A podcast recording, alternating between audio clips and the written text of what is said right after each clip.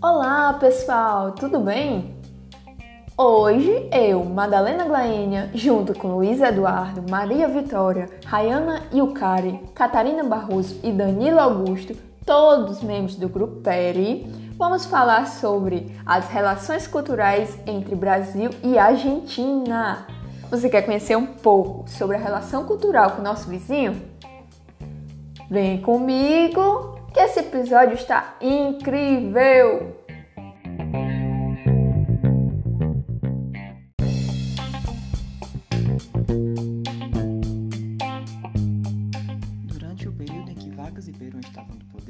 A política cultural de ambos os países foi bastante incentivada, no entanto voltada apenas para os seus países.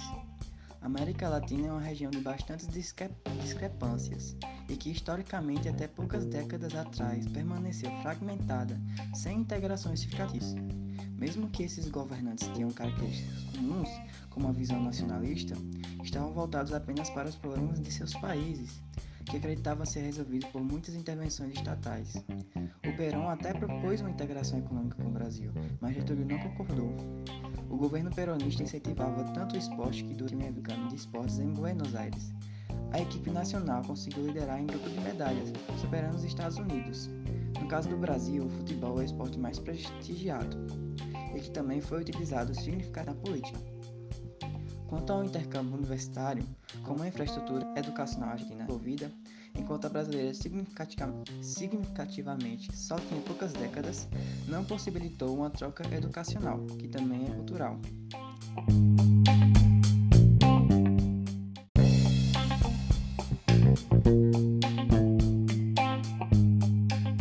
Entre 1946 e 1963, os dois países encontraram dificuldades para a integração. A eleição de Perón, em 46, ocasionou o desejo por parte da Argentina de estabelecer mais contato com países da América Latina. Esse sentimento também crescia em outros países latino-americanos.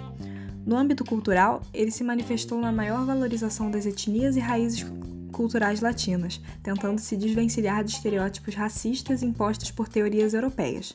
Buscava-se uma nova identidade cultural para que a América Latina passasse a ser vista como moderna e desenvolvida. O intercâmbio artístico e intelectual passou a ser valorizado e até mesmo as relações com os Estados Unidos passaram a ser questionadas. Acreditava-se que a cooperação com a potência deveria ser feita, mas sem se deixar render às suas pressões.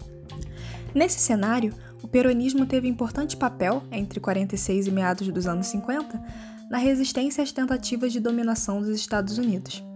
Isso foi refletido nas relações com o Brasil na tentativa de reformulação do Pacto ABC, com o objetivo de aumentar a integração ao Brasil e ao Chile. Vargas, presidente da época, não se mostrou convencido. A população brasileira, ao contrário dos argentinos, valorizava mais as relações com os estadunidenses. Nova tentativa de integração acontece em 1961, entre Jânio Quadros e Arturo Frondizi.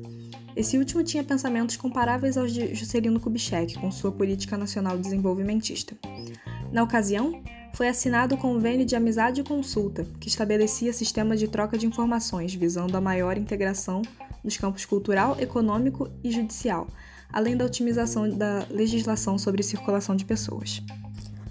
Apesar dessas tentativas, a desconfiança recíproca entre os dois países e o afastamento de Jânio Quadros e Arturo Frondizi de seus cargos tornariam difícil a integração, causando certa rivalidade entre Brasil e Argentina.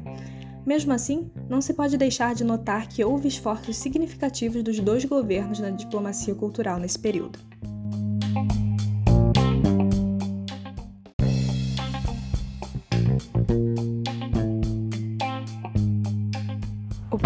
Ditadura militar, tanto brasileira, que foi de 1964 a 1985, quanto a Argentina, que foi dividida em duas partes, a primeira em 1966 a 1973 e a segunda em 1976 a 1983.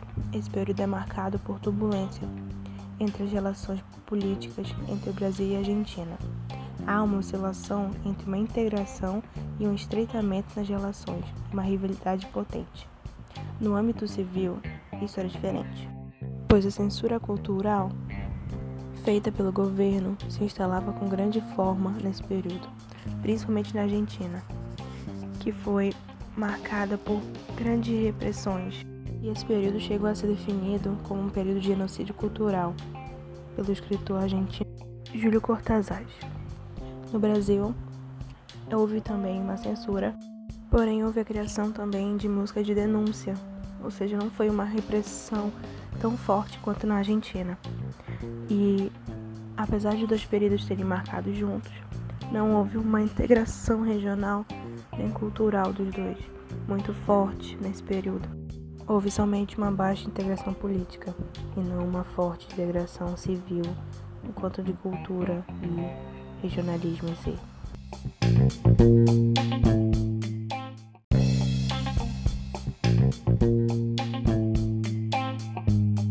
Agora no governo Sarney, é, a importância do governo dele nas relações comerciais dentro do Cone Sul está, está basicamente no estreitamento das relações diplomáticas e na efetivação das relações comerciais e de parcerias tecnológicas entre Brasil e Argentina. É, sendo os dois países estavam sendo motivados pelas dificuldades financeiras e posição em relação ao sistema financeiro internacional de ambos os países. É, como também é, teve buscas pela cooperação entre os dois países, né? É, assim eles ficaram é, em busca de soluções para os seus problemas e assim podendo resolver seus problemas econômicos e de desenvolvimento do, do, de ambos os países. E o Sarney também estreitou laços com a Argentina e o Uruguai na época do governo dele, é, com os seus respectivos presidentes da época dos países, o Raul e, a, e o Júlio Maria. É, assim, eles restabeleceram a confiança entre eles, né, entre Uruguai, Brasil e, e, e Argentina. Assim, eles reforçaram de novo é, o uso da pacífico da energia nuclear, é, em busca, como foi também no governo da, da FHC, em busca de algo mais pacífico e por, as pesquisas das energias nucleares dos dois governos, ambos fecharam com algo é, mais pacífico. E vale ressaltar também que no governo do Fernando Henrique, ele é, como estava o, o mundo ainda estava, digamos que se recuperando da Guerra Fria, ele quis fazer com que, digamos que fosse algo mais leve. Ele tentou, ele tentou mais, é, é, ele acolheu mais os países. Uh, daqui do sul, assim buscando algo mais diplomático e até mesmo nas políticas de desenvolvimento de ambos os países.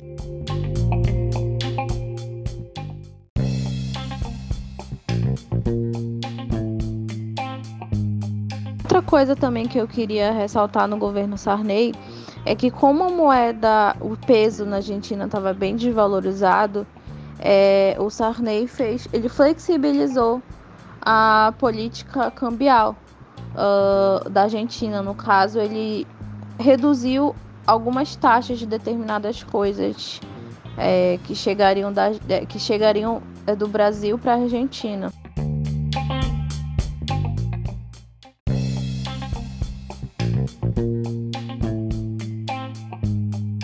Nos anos que o Fernando Henrique Cardoso estava no poder, teve uma grande busca de regimes inter... de normas e regimes internacionais, assim visando fortalecer um ambiente mais institucionalizado. É... Os dois mandatos do Fernando Henrique fortaleceram a presença do Brasil em algumas das grandes discussões internacionais, é, que cujo incluíram a Argentina também. Uh, na perspectiva da autonomia pela integração, é, ele prevaleceu usar tabuleiros de, para as negociações né, com a Argentina.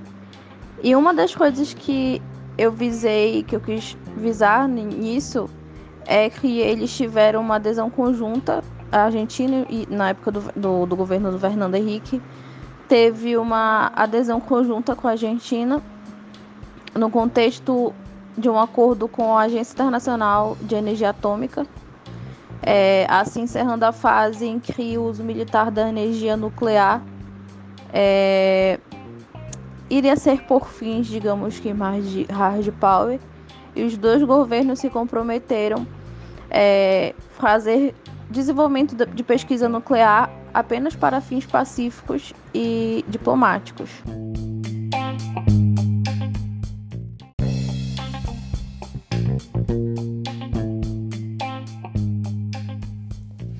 Esse foi o episódio de hoje. Espero que tenham gostado. Não esqueça de seguir nas redes sociais para não perder nadinha. Um beijão e até mais!